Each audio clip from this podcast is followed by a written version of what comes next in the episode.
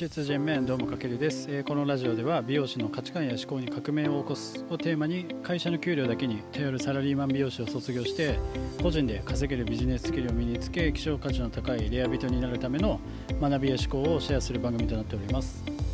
で今回のテーマは、えーと「アフターコロナを美容師はどうデザインしていくべきか」というテーマでお届けしていきたいと思います。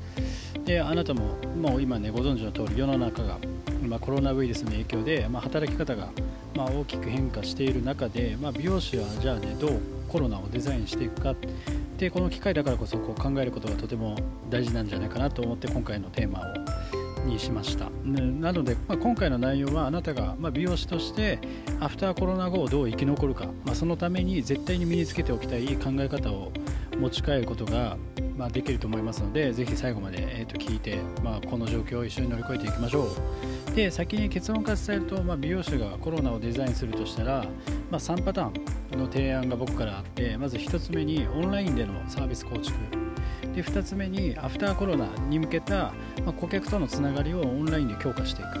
で3つ目に美容以外の新たなスキルを身につける、まあ、この3つの提案がとても重要です。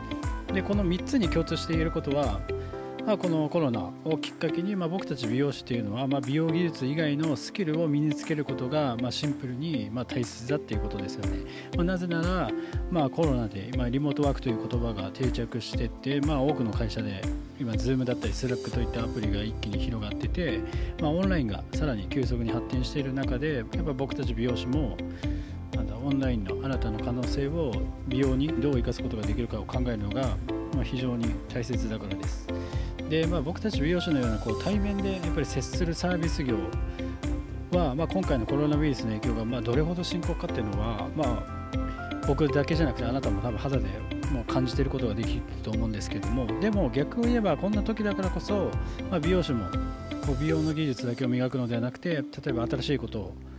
に挑戦するきっかけでもあるんですよね。でそれは店舗で働くサービス業のこう新たな収益モデルの発見にもつながります。だから今ねあの結構手の空く時間が多いと思うんですけどもだからそういった時間を SNS を見たりだったり YouTube も見るのもいいんですけれどもただ見るだけじゃなくてやっぱ自分の仕事につながるなんだビジネス視点を持つことまあ、ビジネス視点を持ちながら見るってことがすごく大事ですよね。というわけで、えっと、この3つをさらに深掘りしていくとまず1つ目のオンラインでのサービス構築を考えた時に、えっと、先日あのインスタライブで EXILE の ATSUSHI さんがインスタライブをしていて、えっと、その中であの主張していたファンの子を、まあ、ライブに誘って、えっと、インスタライブでコラボしてるのを見てあこれすごいいいなと思って。で新たななんだろうファンとの関わり合いをまあ、見てそこでまたさらに僕もオンラインの可能性を感じたというか、まあ、これは僕のあくまで個人的な意見ですけども今後もしかしたらこうやって EXILE の淳さんみたいにインスタライブでコラボしたりというかなんだアーティストさんが、まあ、ファンとオンラインで交流できるサービスっていうのは今後増えてくるんじゃないかなって思ってます。でさらにはあのキングコングの西野さんが運営するオンラインサロンがあるんですけどもそこで毎朝、えー、と朝西野さんがコラムを更新してるんですけれども、まあ、そこの中で、まあ、新型コロナウイルスの影響で、まあ、吉本興業の売り上げが低迷していて、まあ、それと同時にあの所属している芸人さんもう今あのやっぱりテレビだったり舞台だったり営業などの仕事が自粛でない状態でで収入もそれに自然とない状態で新しいビジネスモデルの形として、まあ、オンライン上に飲み屋街を作るっていう企画を立ち上げてました、まあ、イメージで言うとあの新宿のゴールデン街のように分かりますか？であのいくつもこう飲み屋さんがバーッと並んでて、まあ、自分が行きたいお店に入って、まあ、お酒を飲むのと一緒でお笑い芸人さんがだからその飲み屋さんの、まあ、スナックのママ的な存在。となり、まあ、オンライン上で例えばなんだ Zoom などを使ってサシで飲むことができる券を販売していて、まあ、その収益を会社とその個人で分配して難を乗り越えるっていう企画が始まってます。でこういうサービスっていうのはきっと今回のなんだろうコロナウイルスがなかったら多分生まれていなかったようなサービスで、まあ、コロナのおかげと言っ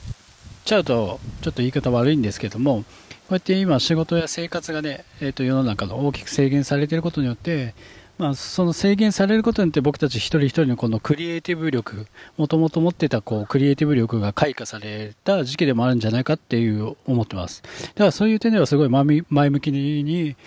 考えられるんじゃないかなと。でこれをね例えば美容師や美容室に置き換えたらどう生かすことができるかと考えたときに例えば、まあ、オンラインを使っても結構もうすでに始まっているサービスも多いんですけどもあのオンラインを使ってカットの前売り券を販売する。だとかあと白髪染めの回数券を前売りで発売するとか。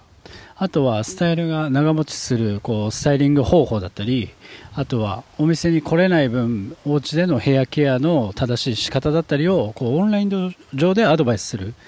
あとはあのおすすめのスタイリング剤などのアドバイスだったりあとはセルフで前髪を切る方法を、まあ、オンラインでレクチャーするようなことが、えーと、できるんじゃないかなと。でこのオンラインでレクチャーっていうのは、えっと、これ撮ってるのがちょうど2020年5月今3日ゴールデンウィーク中なんですけども、昨日かな？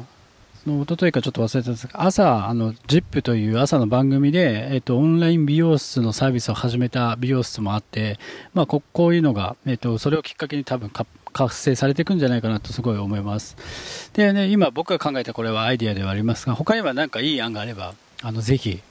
あの、コメントでもいいので教えてください。はい。で、こんな感じでお客様がだだからお店に来なくても収益を上げられるこう新たな仕組みを作ることが、まあ、今後の美容室や美容師にとっては、まあ、絶対に欠かせないのかなと。で、もちろんこれはお店単位でやる場合と個人でやる場合もあるんですけども、このオンラインを活用した新たなビジネスプランは、まあ、美容師だけに限らず、例えばエースで働く人だったり、あとは松江区を提供する人、あとはネイリストさんだったり、調理師さんなど、要は手に職を持つ、えー、と職人さんのサービスをしている全ての人に共通することで、だから絶対的に今、リアルにね、結構手の空く時間が多いからこそ、この有り余る時間を使って、そういったビジネスを構築していく時間に使っていきましょうって感じですね。はい。で次に2つ目、えーと、アフターコロナに向けた顧客とのお客顧客様ですねとのつながりを、まあ、オンラインで強化する。というのもすごく大事で今後おそらく僕たちのこう生活スタイルっていうのは大きく変わっていくことが予想されていて、まあ、人がね家から今までとは違くて人が家から出ない日常が今後当たり前になってくると思うんですよ。つまりお客様がねそれそうなると自然とお客様が美容室に来る来店周期にもやっぱり影響が出てくるからこそこうオンラインで自分の顧客のお客様との関係を密に作っていくのもすごく大事なのかなと。で、アイデアとしてはやっぱりズームをまた使ったカウンセリング、事前カウンセリングですよね。だったり、自分の顧客のお客様に向けて動画コンテンツを作って、それを例えば YouTube とかにアップして、ぜひこれ見てくださいって、こういう、あの、お家でのケア方法動画で作ったので、ぜひ見てくださいみたいな感じで、えっ、ー、と、顧客、顧客様とのつながりをオンラインで強化するなどはありますね。で、ここでまあ一番のちょっと問題点になってくるのは、やっぱり美容室のお客様って女性が多いじゃないですか。だからまあ顔を出すとかだと、ズームみたいなのに結構まだ慣れてない分抵抗があると思うんですよね。だからそこの文化をね、どうお客様に根付かせていくかも、まあここは課題として考えなければいけないかなとでもこの文化がしっかりとやっぱ僕たち美容師側とお客様側で側で定着することができれば、まあ、美容師や美容室の新たなこう可能性としての価値を、まあ、生み出すことが間違いなくできると感じています。はいというわけで次3つ目に、えー、美容技術以外のオンラインで使える新たな自分のスキルを身につけるということですね。まあ、これは本当に確実に言えることですけども、美容師さんはやっぱり今後も美容の技術だけ磨いているだけではやっぱちょっと生き残れないかなと。で、これはコロナとか本当に関係なくて、やっぱ今変化が激しい時代に情報もすごく多様化している中で、やっぱ選ばれづらい世の中になっているからこそ、そういった別のスキルを持つことによる差別化が必要で、で、まあ今美容師さんの発信といえば、大体インスタグラム、をほとんどやってる人多いですよね、がメインなんですけども、まあ、それっていうのはやっぱりみんなやってるので、正直やっぱ差別化があの難しくなってきてる。で、じゃあどうすればいいかっていうと、まあ、2つあって、戦う戦場を変えるか、見せ方を変えるのを、やっぱ2択しかないんですよね、考えたら。で、戦う戦場を変えると考えたときに、まあ、これ今後ね、あの 5G、まあ、あの、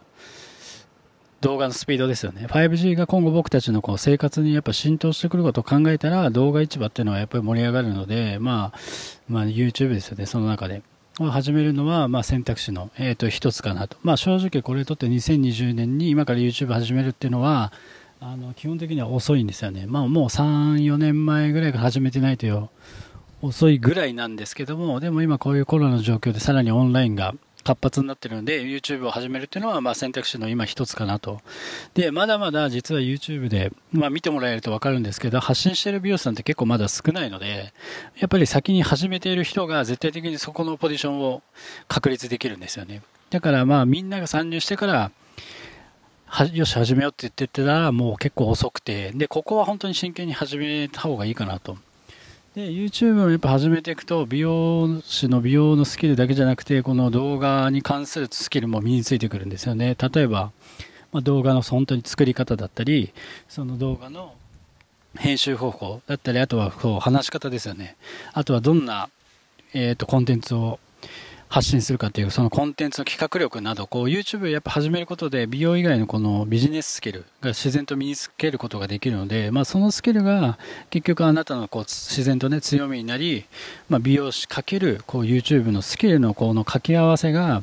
まあ、希少価値の高いレアな存在となり、まあ、周りの美容師さんとこう圧倒的にやっぱり差別化ができてだからコロナウイルスの影響影響があってもこうオンラインでのつながりを強化できるという点ではやっぱメリットだらけなんですよね。はいというわけで、まあ、今回はちょっとこのアフターコロナを美容師はどうデザインしていくかっていうテーマでお話をさせていただきました。で、えっと、まとめると、そのために3つのパターンがあり、1つ目にオンラインでのサービス構築。で2つ目にアフターコロナに向けてこの顧客とのつながりをオンラインで強化する。で3つ目に、えー、美容以外の新たなスキルを身につける。まあ、この3つの視点はやっぱ今後も絶対に必要となってくる視点なのでぜひこれだけは本当に覚えておいてください。